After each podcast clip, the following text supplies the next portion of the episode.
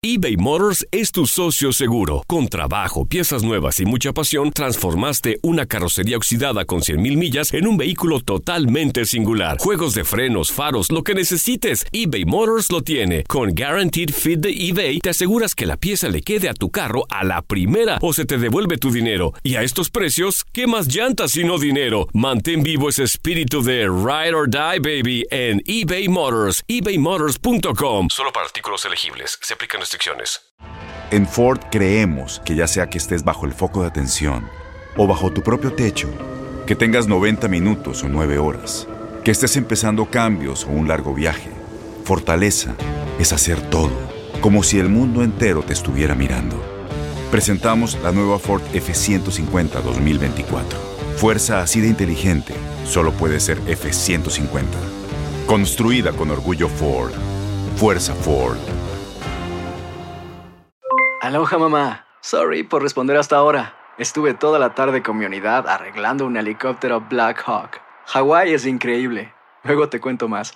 Te quiero. Be All You Can Be, visitando goarmy.com diagonal español. When you buy a new house, you might say, Shut the front door! Winning! No, seriously. Shut the front door. We own this house now. but you actually need to say, Like a good neighbor, State Farm is there.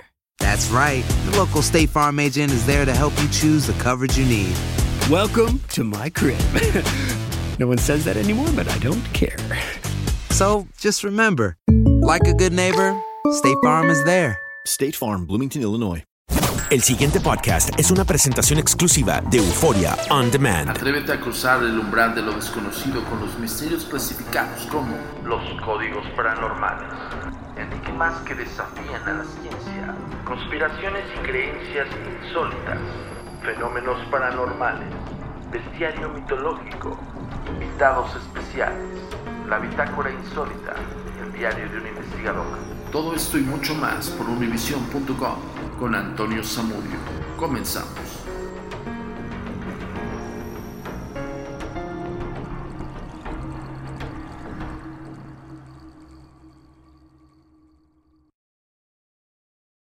Comunicación es muy importante para nosotros. Síguenos en nuestras redes sociales. Facebook, arroba a paranormal. Twitter, arroba agentes de negro. Instagram, arroba insólito.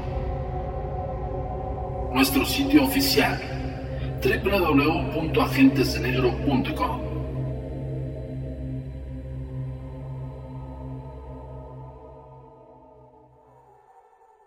Hola, ¿qué tal? Bienvenidos una vez más a Códigos Paranormales, los podcasts de lo desconocido a cargo del servidor y amigo Antonio Zamudio, director de la Agencia Mexicana de Investigación Paranormal, Los Agentes de Negro.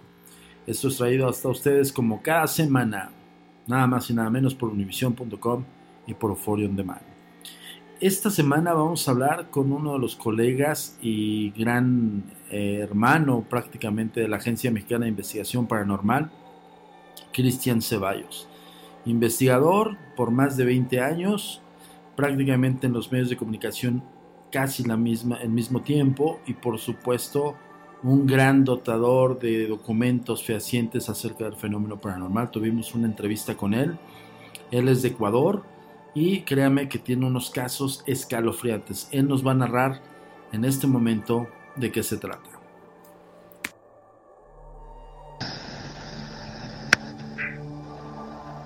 Pues queridísimo Cristian Ceballos, un gran investigador de muchísimo tiempo, un gran amigo, un gran colega, quiero decirlo así, a pesar de que no nos conocemos físicamente, estamos en la línea de investigación y como decimos, en la línea de campo, hermano. Por favor, preséntate para Códigos Paranormales.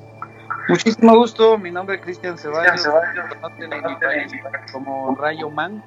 Hace 25 años eh, llevo en el campo de la investigación abiertamente en lo que tiene que ver con descubrir evidencias paranormales en diferentes campos. Eh, 20 años estamos ya al aire en radios FM acá en el Ecuador y en canales de televisión, llevando casos justamente bien documentados, muy estructurados en el tema, con historia, con evidencias. Entonces, pues eh, somos referentes acá en Ecuador eh, de todo lo que es el tema paranormal y manejamos la marca como las puertas del terror, con lo cual hemos venido justamente trabajando ya en este campo.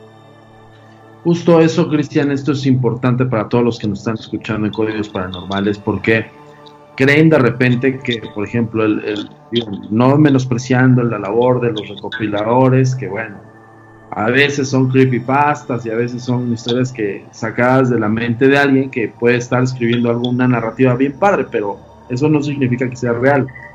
Y justo quiero comentarte esto que me, y que me digas tu punto de vista acerca de que la investigación paranormal empezó en un momento dado con, con este boom de las redes sociales a tergiversarse la versión de cómo se hace una investigación paranormal, porque hoy por hoy tú te encuentras en internet una cantidad de bloggers que se sienten investigadores y que no tienen ni idea de cuál es la, el principio de investigación.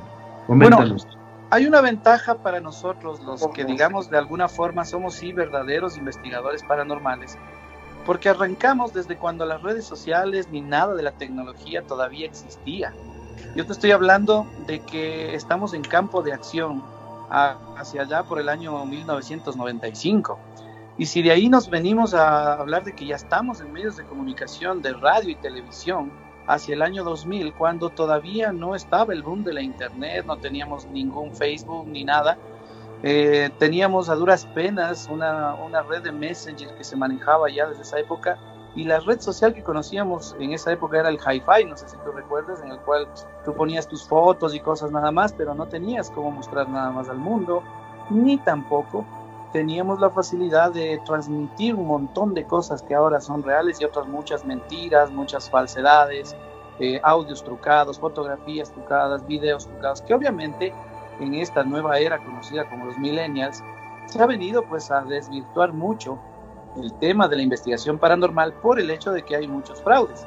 Pero si nosotros hablamos de historias, no cuentos, hablamos de historias, vivencias, cosas que el público, que ahora ya llega a tener hasta entre 60, 70 años de edad, que obviamente inclusive ahora que haya tanta tecnología, ellos todavía ni la conocen, te hablan de la realidad de cómo eran nuestras ciudades, nuestro país y todo lo demás, no existía la luz eléctrica, ellos vivían con farolas, andaban en caballo, y ahí es donde realmente teníamos muchas más manifestaciones paranormales que ahora.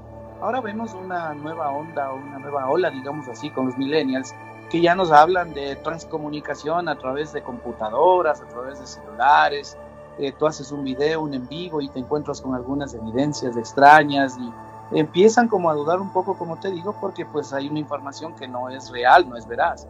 Pero la ventaja, como reitero, es que nosotros, los investigadores que nacimos en esto desde hace muchos años, venimos manejando una línea en la cual no teníamos necesidad de tener inclusive cámaras muy sofisticadas, ni grabadoras siquiera de audio como las que hay hoy. Nosotros manejábamos lo que era la cinta magnetofónica, Recordemos que yo personalmente operaba cintas de 3 un cuarto con carretes gigantes marca Ampex, en grabadoras con micrófonos unidireccionales, micrófonos Cardiot, que era con lo que normalmente los periodistas buscábamos los eh, ruidos o sonidos para efectos especiales. Tú te ibas al bosque, ibas llevando el micrófono con el boom y buscabas los sonidos de los pájaros, buscabas sonidos de los, de los lobos y para usar como efectos paranormales a veces en en historias o cuentos que tú hacías en las radios para hacer radioteatro. Y en el medio de esto nos encontrábamos con eventos paranormales, voces del más allá que no estaban en el lugar. Tal vez una casa abandonada, un sitio donde alguien murió y donde tú hacías una pregunta y el espíritu te respondía. Todo esto en cintas magnetofónicas en las cuales tú no tenías eh, opción a trucar ni a, ni hacer ningún fraude. Hacíamos grabaciones obviamente en cintas de VHS, de Betamax antes inclusive. Esto pues muchos de los millennials no saben ni de qué se trata porque ya no los llegaron a conocer. Pero nosotros manejamos esa, digamos, tecnología ya obsoleta que no daba opción a fraude, eh, que era analizada, por ejemplo, una fotografía tomada, sacada en negativo, luego revelada, y en la revelada de la foto salía la presencia de un espectro que no era posible montarlo como ahora se lo hace en Photoshop o en programas de teléfonos celulares. Entonces, un verdadero investigador sabe técnicamente cómo descubrir inmediatamente un fraude con la sobreposición del audio, la sobreposición del video o fotografía, porque aprendimos inclusive de alguna manera a medir el grano de una fotografía para poder saber si es o no real. Entonces, en base a la mayoría de fraudes que hay ahora, inclusive nosotros como investigadores nos dedicamos a desvirtuar ese tipo de fraudes. De una misma les decimos, ¿sabe que Eso no, eso es un montaje. Porque una fotografía paranormal, un video paranormal o una psicofonía no solamente se escucha, se siente. La energía se siente. Entonces ahí nosotros podríamos hablar de que estamos trabajando todavía como al principio. No hemos cambiado la temática porque no podemos dejar de ser profesionales en el campo de la investigación porque la tecnología tal vez nos quiera dejar atrás en ese sentido. Sobre todo eso, Cristian, y yo creo que de ahí abarcamos desde el principio de la vieja escuela. O sea, yo, yo sí soy muy, muy enfático en eso cuando me preguntan, oye, ¿cómo llegas a una evidencia? Pues bueno, evidentemente tengo unos parámetros de una vieja escuela que no conocías, ni siquiera está dentro de tu argot cultural, por lo mismo de que te tocó toda la masa tecnológica y todo este rollo. Justo es más factible que sean falsas, ¿no? Exactamente no es enteramente como lo que nosotros hacíamos, ¿no? Exactamente. Las magnéticas, este, incluso eh, yo me hiciste la remembranza del VHS con la con la cámara de VHS tipo reportera, era así el asunto, ¿no? Claro, andábamos cargados unas camarotas con unas mega cassettes gigantes. Eh, antes el equipo rústico, obviamente, pues que, como digo nuevamente, los millennials casi no les llegaron a conocer, porque ellos tienen ahora una cantidad de equipos modernos que obviamente los usamos ahora porque ya no tenemos opción de conseguir ya cassettes o cartuchos para... Porque te cuento una cosa que a mí siempre me gustó, hasta recientemente, grabar psicofonías en cassette, en cassette de cinta magnetofónica, ¿sí?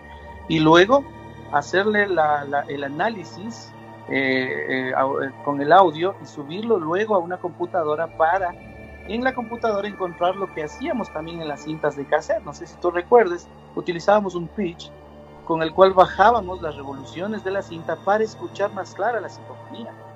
Entonces ahora esto se hace a través de programas de computación. Nos, nos libera un poco el tiempo, digamos, ¿no? Porque esto de poner la cinta y que a veces inclusive tanto reproducirla, se ondulaba y se dañaba. En la computadora, pues obviamente al ser ya un dispositivo digital lo puedes reproducir un millón de veces que no pasa nada, le puedes dar un poquito más de claridad, porque ahora los software te ayudan para que elimines el ruido eh, oral y saques adelante un poco más el sonido de lo que quieres escuchar. Ahora, la ventaja de la modernidad es que, por ejemplo, al uno tener la facilidad de leer lo que se llaman los analizadores de espectro, sobre todo en audio, tú puedes reconocer las ondas que son generadas por una psicofonía. Y puedes obviamente aislar las demás. Puedes analizar inclusive si se trata de un ruido que estuvo en el, en el, en el ambiente, inclusive si se puede a veces encontrar uno, ondas hercianas que están ahí lanzadas en el aire de estaciones de radio o de cosas que a veces se colan a través de una bobina de micrófono y se amplifican en un programa de computadora. Todo eso tú puedes, eh, con la experiencia, aislar a un momento y dejar la evidencia real. ¿Y cómo te das cuenta de una evidencia real? Cuando estás en una casa abandonada y sabes de la historia, quién murió en ese lugar, si tú recibes a través de la psicofonía un audio en el cual te den un nombre o algo similar a lo que pasó con la persona que falleció, asocias a la historia y sabes que estás prácticamente siguiendo la línea de una investigación real. Mientras tanto, pues es obvio también decir que como investigadores tantos años hemos eh, indagado, hemos incursionado en diferentes sitios donde pues básicamente no hemos encontrado nada. Y muchas personas a veces nos dicen, bueno, ¿qué tanto se vanaglorian los investigadores paranormales y en mi casa no se ve ni se siente nada? Eso no existe, dicen. Pero cuando una persona pierde un ser querido, un familiar cercano, y empieza a experimentar eventos paranormales, nos buscan porque dicen, no, ustedes tienen razón, lo que ustedes hablan es cierto, ya me está pasando. Pues no quiere decir que a las personas que no les haya pasado, que por eso no exista. Simplemente pues sabemos personas que somos un poco más sensibles, que tenemos un don inclusive, que nacemos con ese don. No todos pueden pintar, no todos pueden cantar, no todos pueden tocar un instrumento, son buenos para otra cosa. Pero hablando de un don, que es el don de la sensibilidad o la ultrasensibilidad que nosotros los investigadores tenemos, buscamos una forma de canalizar esa energía a través de nosotros para comunicarnos con el mundo de los vivos y en tal caso los vivos transcomunicar con el mundo de los espíritus. Justo esa, eh, señores, aprendan literal, somos eh, de la vieja escuela, sí, a mucho orgullo, yo quiero decirlo, pero independientemente de esto es justo también para que ustedes se den cuenta que no todo lo que está ahí en la red es, es real, ¿no? Eh, tengan mucho cuidado con eso. Y otro punto, entro aquí a tus dos casos representativos que me estabas comentando. En resumen, estaría formidable que los comentaras estos dos casos que, que fueron un marcaje profesional en tu carrera. Bueno, eh, hay muchísimos casos a los cuales yo podría referirme porque si hablamos de 20 años de investigación y cerca de 43 años que yo tengo de vida, pues hemos vivido cosas muy impresionantes. Para empezar, la que a mí me marcó la historia de mi vida, que fue cuando mi tío murió y yo tenía 8 años y yo podía hablar con él, yo podía verle, tenía contacto con él. Había muchas cosas que inclusive como niño, pues eh, uno se confunde a veces, no se tiene la información correcta los médicos, los doctores, a veces los psicoanalistas, los psicólogos te hacen un montón de preguntas y están muy alejados de la realidad como tiene que ver con el campo de la parapsicología.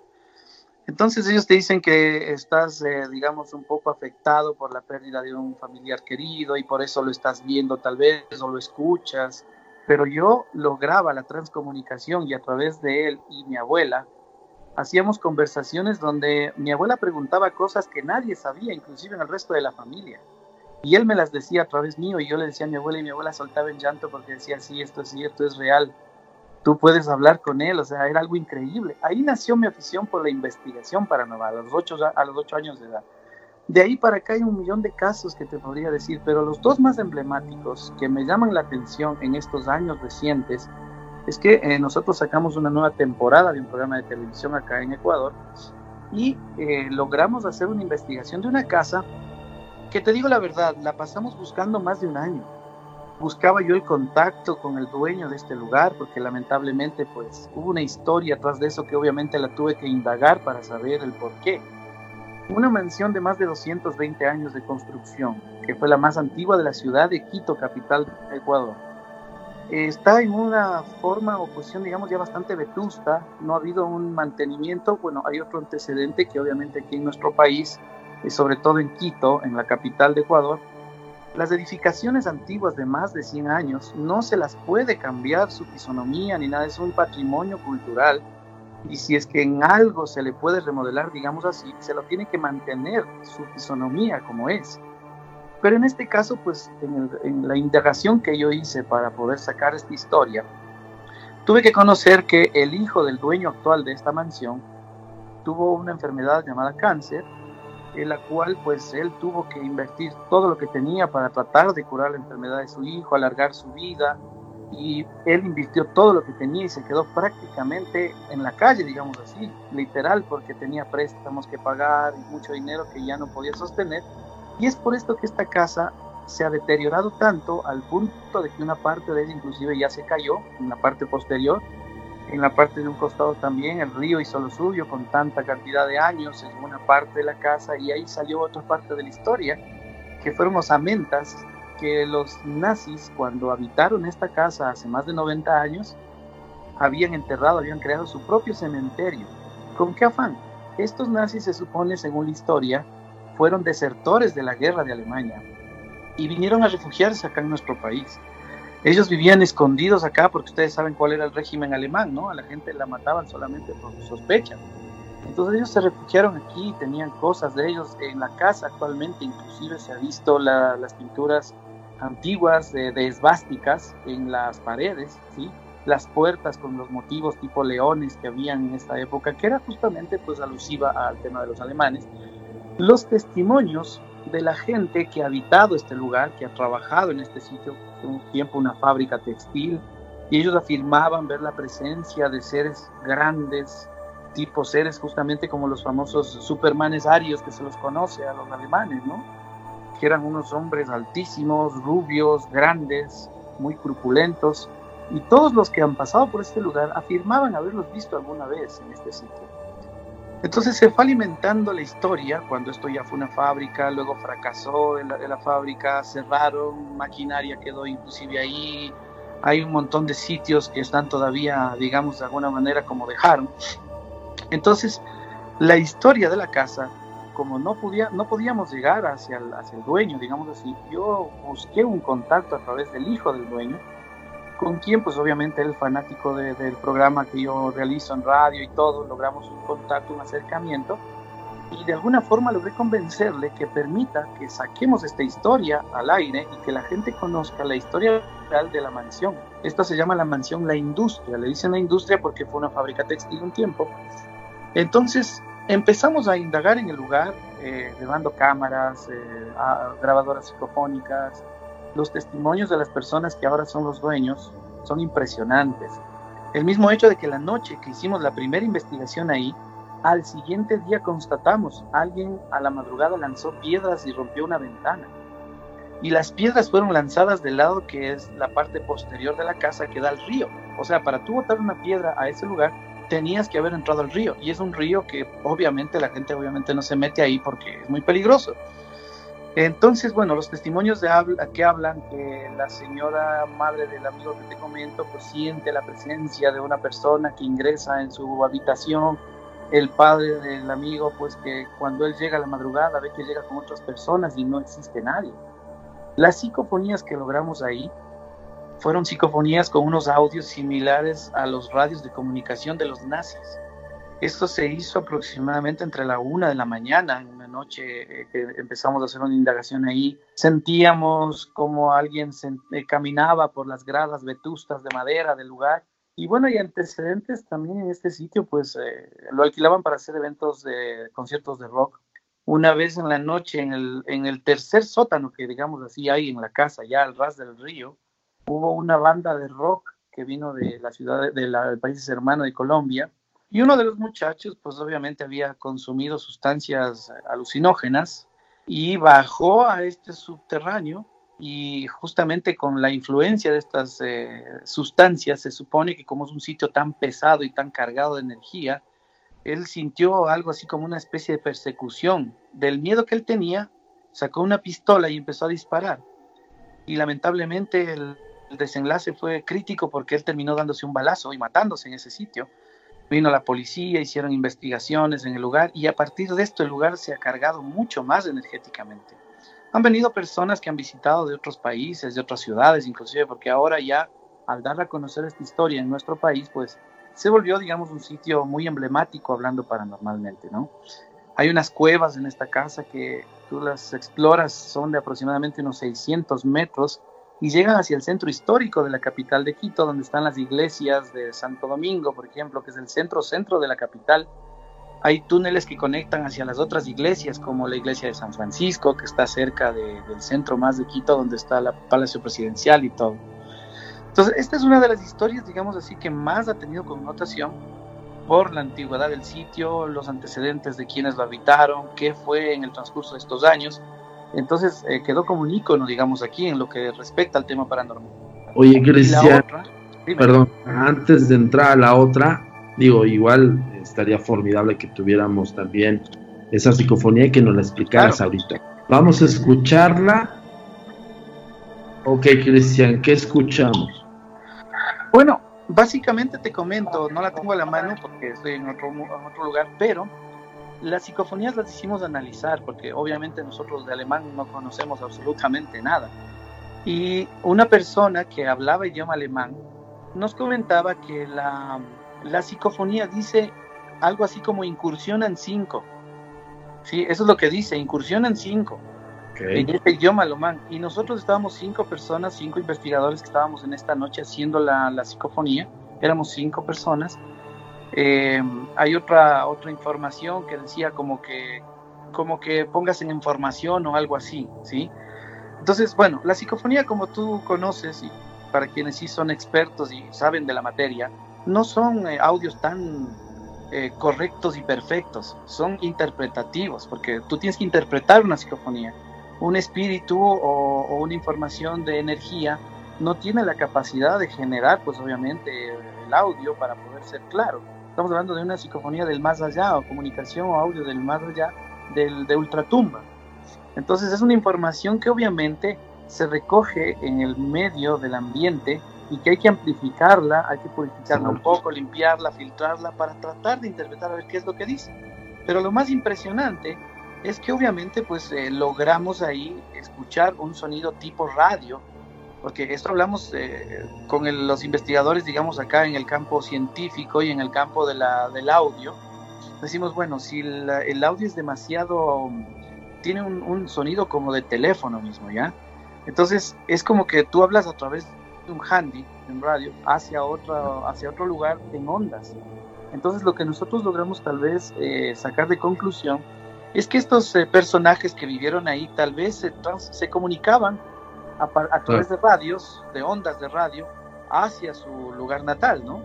Y estas ondas oceanas pues obviamente se hacen presentes a través de un portal dimensional, el cual lo abrimos al momento de indagar en el sitio donde ellos habitaron. Entonces, eh, todo este material pues eh, lo haremos llegar a, tus manos ya en los próximos días, mi querido Antonio, para que tú lo puedas eh, obviamente hacer escuchar a tu público y para que obviamente pues trabajemos en casos documentados, ¿no? Porque básicamente de eso se trata la investigación paranormal, hablar con documentación que es muy, muy comprobable o que es inclusive de alguna manera discutida por otros profesionales que pueden dar su testimonio y obviamente pues nadie tiene la razón absoluta, pero sí pues eh, con la evidencia, como tú te digo, pues puedes tú sacar mejores conclusiones. Sobre todo, Cristian, tenemos la, herramienta, o sea, al final del día nosotros como investigadores somos una herramienta para toda la gente que nos está escuchando. Y justo te, te hice mención de la psicofonía, precisamente para que la gente escuche más o menos qué es lo que hay en la psicofonía y sobre todo también algo muy importante que acabas de decir, esas entidades hasta cierto punto estaban conscientes de su estado porque interactuaron con ustedes. Exactamente, o sea, básicamente lo que un investigador paranormal hace es, como se dice en el verdad popular, alborotar el avispero. Hay muchas personas que hacen esta pregunta y que se hacen esta pregunta. Dicen, bueno, he tenido preguntas similares, te digo, de colegas periodistas, ¿no? gente de televisión sobre todo, que dice, bueno, ¿y cómo es que yo voy con una cámara, ingreso a un sitio, la pongo a grabar y no encuentro nada? Entonces yo le digo, ok, yo te doy una guitarra y si tú no la sabes interpretar, va a decir, yo la toco, pero no la interpreto. Nosotros podemos canalizar la energía de los espíritus y las podemos hacer que se transcomuniquen contigo. Inmediatamente puedes lograr un efecto que no es ningún efecto especial, sino tan natural como que te abran una, puerta, como que te lancen un, objeto, como que te muevan una silla, como que generen una especie de movimiento debido a la energía que ellos eh, justamente interactúan entre nosotros. Que tal vez te enciendan una luz, que te cambien una estación de radio, que te prendan o te apaguen un equipo electrónico. Todas estas cosas que suceden en el mundo habitual de la gente y que dicen, bueno, alguna cosa, se descompuso el televisor no necesariamente un televisor nuevo que está perfectamente funcionando bien, no va a empezar a cambiarse solo de canal, apagarse o prenderse. Una, una radio antigua que funciona con un dial, que necesita físicamente movimiento para poder generar ese cambio de estación, pues empieza a realizarse. De esto está eh, documentado, digamos así, los casos reales de actividad paranormal, porque esto es la transcomunicación a través de la energía, porque nosotros dejamos de existir y somos energía. Nos elevamos, trascendemos, seguimos vivos en otro mundo, en otra dimensión, y esa es en la cual nos podemos cruzar los vivos y los muertos en este caso. Bueno, mal dicho muertos porque lo que muere es la materia, hablamos del espectro o el espíritu, lo que nosotros conocemos como esencia, es lo que nosotros mezclamos en las dimensiones y podemos actuar con ellos o interactuar. Y te cuento que muchas, muchas personas, sin necesidad de ser investigadores, viven estos fenómenos. ¿Por qué? Porque tienen una ultrasensibilidad y son capaces de inclusive a veces ni verlos, sino escucharlos o simplemente sentirlos. Cierto, cierto, Cristian. Y justo es, es maravillosa esta entrevista, señores, porque tenemos un erudito de este tema y a su vez también pues está muy correlacionado con los parámetros y sistemas que nosotros utilizamos en México, por lo menos en el área de la Agencia Mexicana de Investigación Paranormal. Yo la verdad con esto sí quisiera abonar esto y quiero anunciarlo de una vez. Estamos buscando las historias para la plataforma digital de streaming más importante del mundo y es uno de ellos es Cristian Ceballos que nos va a colaborar en el área de Ecuador, precisamente en su país para buscar una una o dos historias de estas de las más cruciales. Una de estas se sonó formidable, falta la otra, hay que escucharla Pero, ojo, con esto les quiero decir que mándanos tus historias, cuéntame lo que viste, hashtag cuéntame lo que viste, pero sobre todo cuéntaselo al mundo. Ese es el sistema que estamos utilizando, señores. Está en las redes sociales a disposición de todos ustedes. Por favor, dinos tus redes sociales, Cristian. Bueno, en todo lo que ustedes puedan encontrarnos acá en Ecuador, búsquenos como Las Puertas del Terror. Mi nombre físicamente, pues de pila, digamos así, es Cristian Ceballos. Me conocen más como Rayo Man. Eh, personalmente, en mi vida, pues acá profesional, yo soy productor de audio y video. Eh, soy músico profesional, también incursionado en esto. Bueno, he andado por varios países del mundo. En el campo de investigación también, gracias a Dios, tuve la oportunidad de conocer a muchas personalidades en otros países para poder alimentarme también un poco en mi debido tiempo de lo que necesitaba saber para seguir en lo que es la investigación. Así que todos estos documentos que podemos hablarles, programas que tenemos, todo, todo siempre, lasportasdelterror.com es mi página web, las puertas del terror en Facebook, Twitter, Instagram y en todo lo que ustedes deseen conectarse si desean saber más del mundo paranormal aquí en Sudamérica, principalmente Ecuador, pues estoy a las órdenes y cualquier cosa pues siempre estaremos ahí en contacto, mi querido Antonio.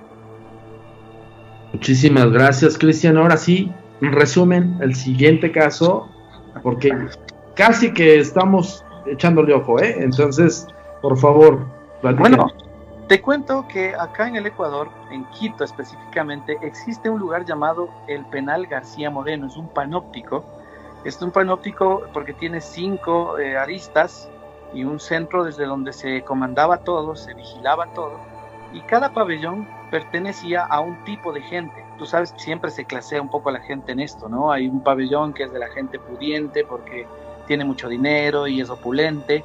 Hay otro pabellón que pertenece a los extranjeros, que son, eh, obviamente, eran encarcelados porque eran juzgados por el tema de drogas. Hay otro pabellón que pertenecía a la gente de color, porque no se mezclaban, en esto tienen una cierta eh, digamos, eh, rivalidad, digamos así, ¿no? Eh, la gente de color pues no se mezcla con la gente común porque se tienen una cierta rivalidad y se causaba mucho daño.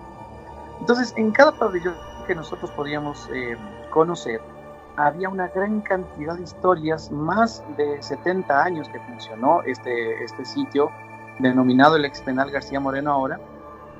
De la noche a la mañana, hace aproximadamente ya unos 6 años atrás o 7 años, trasladaron a todos los presos a una nueva prisión una nueva prisión ah, aparentemente más moderna, eh, infraestructura más nueva, eh, tipo de infraestructura en total mismo siempre más moderna, ¿no?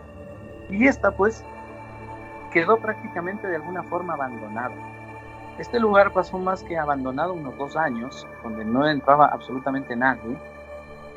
Tomaron una iniciativa de ponerle como un museo, hacer un museo para que la gente conozca cómo es que funcionaba una prisión aquí en el Ecuador. Eh, estuvo abierta casi un año al público y la volvieron a cerrar. ¿Por qué? Porque experimentaban muchas presencias paranormales. La gente tomaba fotografías y salían sombras. La gente se quedaba a veces hasta una cierta hora de la noche y empezaban a escuchar eh, lamentos, ruidos. Alguien golpeaba las puertas de lata, de las puertas de fierro, de hierro que hay en cada una de las celdas y lo más importante, pues que los eh, guías penitenciarios que trabajaron en el lugar, los más antiguos, quedaron a cargo de la prisión abandonada. Aloha mamá, sorry por responder hasta ahora. Estuve toda la tarde con mi unidad arreglando un helicóptero Black Hawk. Hawái es increíble. Luego te cuento más. Te quiero. Be All You Can Be, visitando goarmy.com diagonal español. Boost Mobile tiene una gran oferta para que aproveches tu reembolso de impuestos al máximo y te mantengas conectado. Al cambiarte a Boost, recibe un 50% de descuento en tu primer mes de datos ilimitados. O, con un plan ilimitado de 40 dólares, llévate un Samsung Galaxy A15 5G por $39.99. Obtén los mejores teléfonos en las redes 5G más grandes del país. Con Boost Mobile, cambiarse es fácil. Solo visita boostmobile.com. Boost Mobile, sin miedo al éxito. Para clientes nuevos y solamente en línea, requiere AroPay. 50% de descuento en el primer mes requiere un plan de 25 dólares al mes. Aplican otras restricciones. Visita Boost para detalles. Este abril te invitamos a nuestra feria virtual Univisión Contigo rumbo a la universidad. Conéctate virtualmente con representantes de colegios y universidades en la costa este, desde Nueva York a Florida. Aprende sobre ayuda financiera, becas y otros recursos para continuar tu educación. Regístrate para asistir y para la oportunidad de ganar una tableta. Te esperamos en Univisión Contigo rumbo a la universidad del 3 al 9 de abril. Regístrate ya en univision.com diagonal universidad. ¿No te encantaría tener 100 dólares extra en tu bolsillo? Haz que un experto bilingüe de TurboTax declare tus impuestos para el 31 de marzo y obtén 100 dólares de vuelta al instante. Porque no importa cuáles hayan sido tus logros del año pasado, TurboTax hace que cuenten. Obtén 100 dólares de vuelta y tus impuestos con 100% de precisión. Solo con Intuit TurboTax.